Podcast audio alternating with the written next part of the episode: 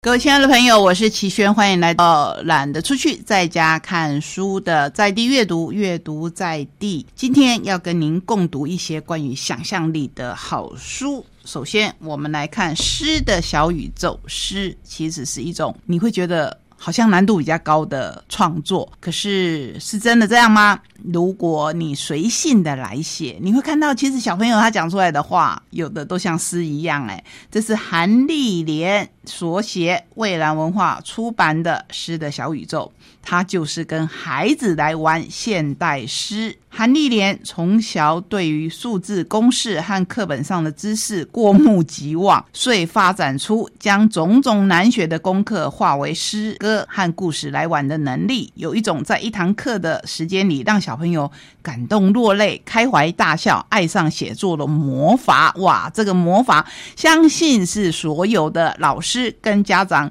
都很想看看的。不一定用得着，因为每个人都是独一无二的。可是可以来看一看，里面呢有插图，所以我们还要介绍一下会者蔡玉宁插画接案的工作者，作品散见于书籍、杂志、课本和商业合作，喜爱留下不同。笔触与复合材质创作，将生活故事透过画笔传递温暖，渴望大自然和满满的植物围绕，喜欢脚下这一片土地。这一本书里面，哇，这个彩色插图很有意思哦，翻出了在这个时候我们都很需要的花语诗，那个花语啦。就是花的语言这样的诗，带孩子读古文的时候，我喜欢找出相关的现代文学作品，让他们欣赏现代文学家如何以古文为基底，延伸想象在创作。例如陶渊明的《桃花源记》，可以和泽野的《金金的桃花源记》互相参照，找一找哪些是从古代的桃花源穿越过来的蛛丝马迹。而周敦颐的《爱莲说》，很多人都有看过、读过。尤其是我这个时代的人，我们是在课本里面看到爱莲说，除了学习作者如何描写花的姿态以及借此称颂什么以外，我也找了诗人南朗的作品，让孩子们欣赏诗人笔下的莲的意象。来。我们来读一小段。我已无路可退，每当我向前踏步，路便会再少一些，而我拖着他的勇气也好像变得越来越渺小。究竟你是怎么做到的？穿越无数的暗黑岁月，仍然可以了无牵挂，不慢不知，亭亭而又从不低头，拥有这词的中央。读到这边，你会觉得说，其实诗好像没有那么难嘛。而且，如果你读过爱莲说，就知道那个你呢，其实就是在说莲花。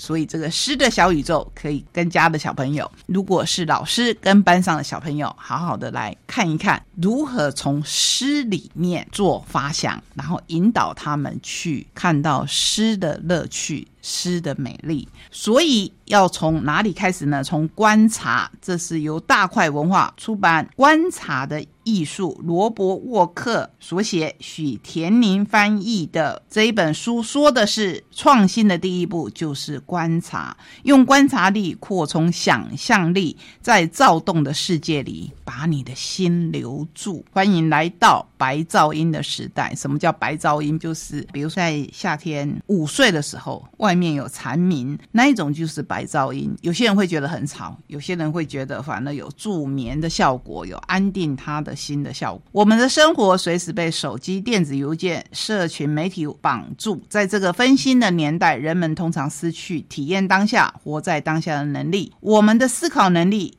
看与听的能力也随之消失。专栏作家罗伯沃克将在这本书中。唤醒大家的感官，更重要的是协助你全新的方式。来看这个世界，沃克以一系列有趣的练习跟沉思的时刻，写成了这本引发思考的创意指南。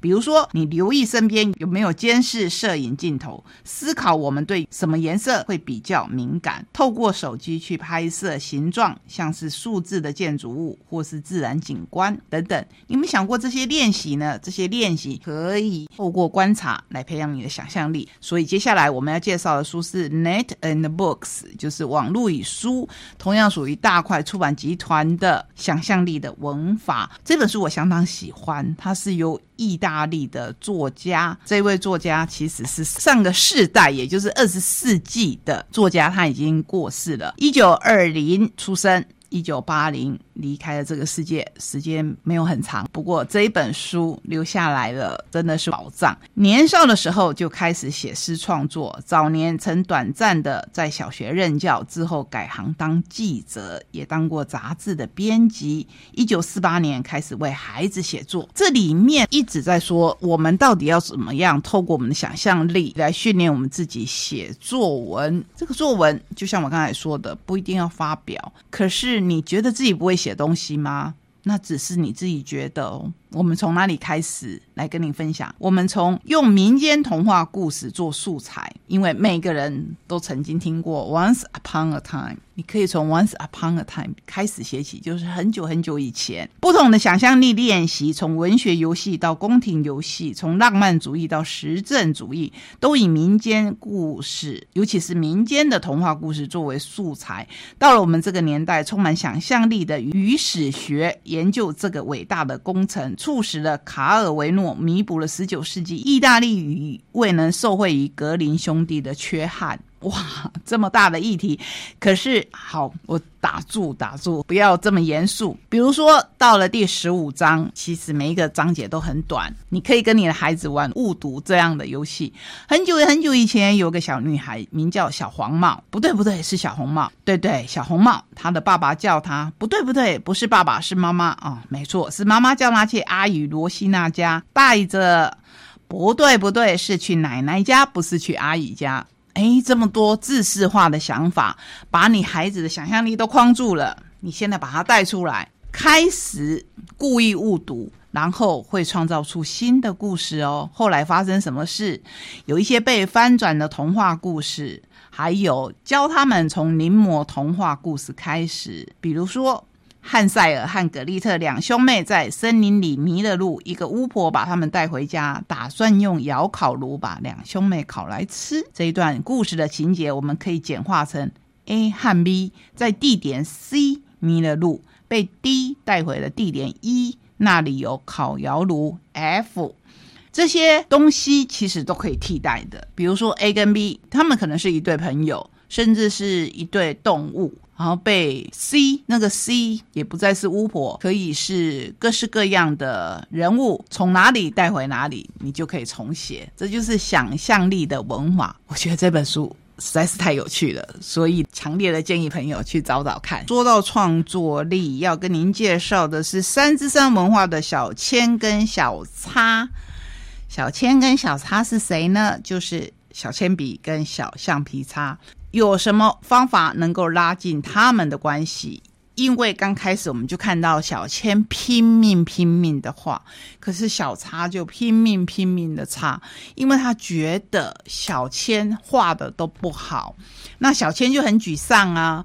我好不容易画出来的画都被你一直一直擦掉，到底是怎么回事？然后在这个过程当中，他们遇到了其他的素材。比如说水彩，那水彩之间也会彼此竞争。这个颜色就会说我是很好的颜色啊，可是另外一个颜色就会说你不好，你这个颜色还不够好，我要把你盖过去等等。然后墨水也出来了，这时候呢，我们就会看到小千跟小叉有新的想法。后来，他们决定用一个新的方式。这个方式是谁给他的？就是小千呢，觉得很沮丧嘛，所以他就钻进了一个黑洞里面。这个黑洞是什么？这个黑洞就是削铅笔机里面，是不是会有很多很多他的前辈？所谓他的前辈就是铅笔呀。我们削削削，是不是会有很多碳留在里面？所以，当他在里面的时候，这些已经消下来的那些碳，黑噜噜的，就跟他讲：“我是黑呜呜，你看起来无精打采，什么事让你烦恼？”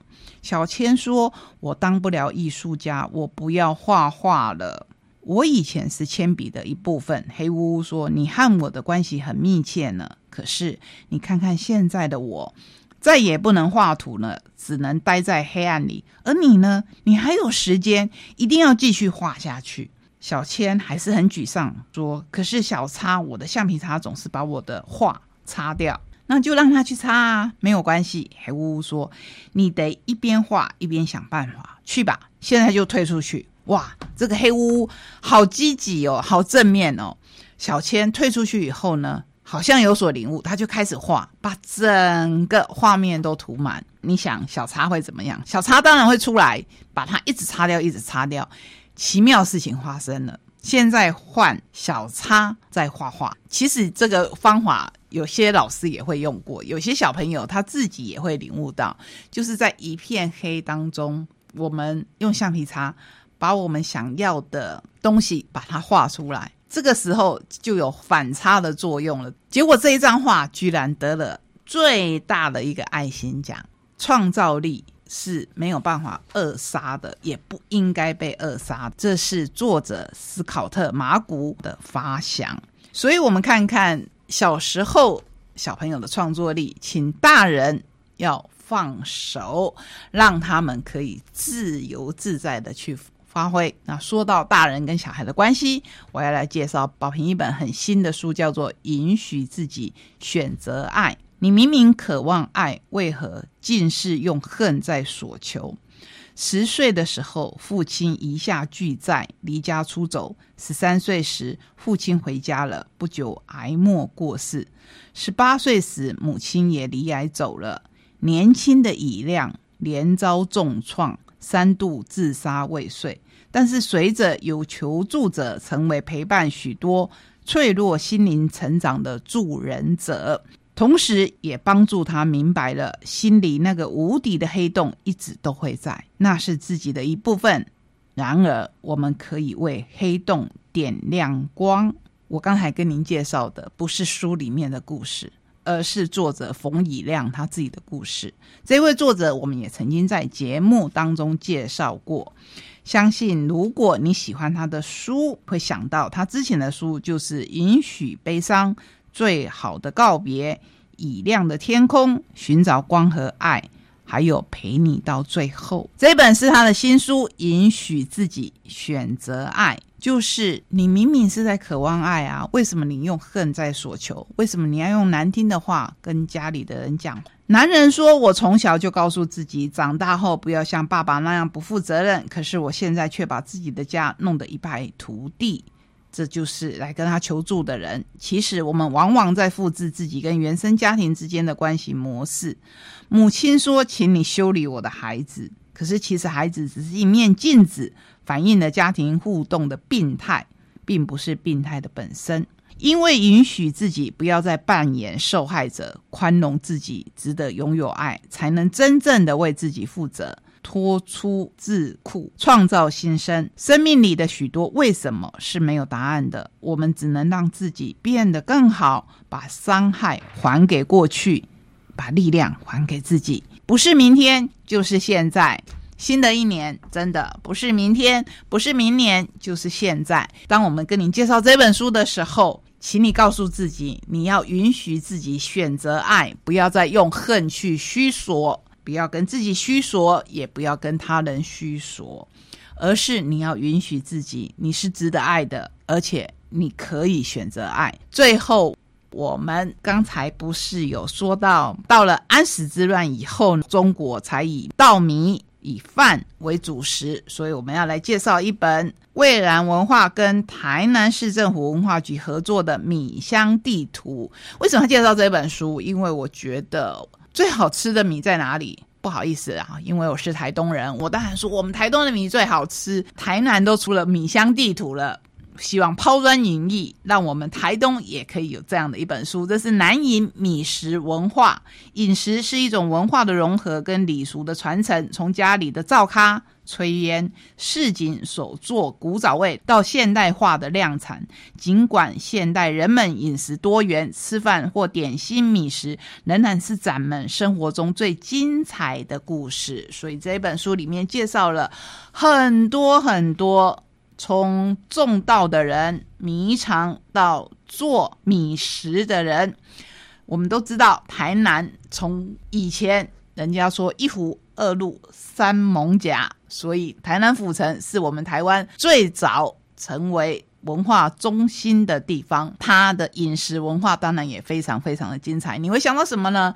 你会想到台南人一大早就会吃牛肉汤。而且是温体牛肉汤啊，吃丝木鱼做早餐，这跟我们台东人会吃米苔木作为早餐，对外地的人可能有一点不可思议，可是对我们来讲却再正常不过。所以这本书里面也介绍到米苔木，因为它跟稻米是有关系的。我们还看到安菇桂，我们还看到米菇，就是在拜拜的时候。用米堆成乌龟，让大家去拜拜，去起龟回家，然后下一次再还愿等等，这样的文化其实都充满着对神的敬畏，跟对这一片土地的厚爱。我们以这本书为总结，希望在过去的一年，或是在过年期间，你吃的很多米食，去想一想，不管是干贵、顶贵、发贵。还有很多很多我们日常生活当中很好吃的米食，像蛙桂、米糕等等。我们重新去认识这一个属于我们自己的饮食文化。同时，谢谢你跟我一起走这一段真的是五彩缤纷，甚至是色香味俱全的旅程。我们下个礼拜同一时间空中再会，拜拜。